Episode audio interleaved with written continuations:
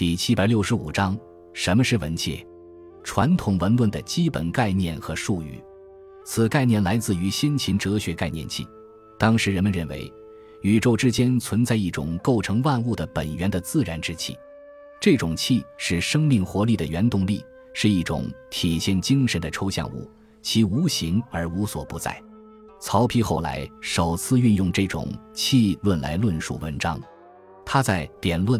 论文中说：“文以气为主，气之清浊有体，不可力强而治。”曹丕所说的文气，实际上指的是作家的天赋、个性和才能，其不可强求，且不能传授。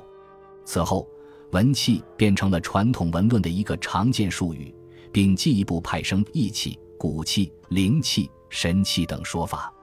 历代作家对文气都十分重视。唐代韩愈言：“气盛。”则言之短长与声之高下皆异。北宋苏辙言：“文者，气之所行。”明代归有光言：“文章，天地之元气。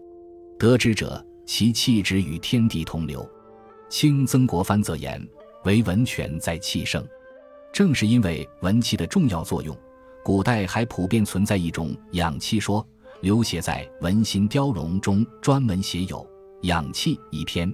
认为作者应该调畅其气。苏辙认为文不可以学而能，气可以养而致。至于其具体培养方法，韩愈、三苏、公安派文人等均有独特见解。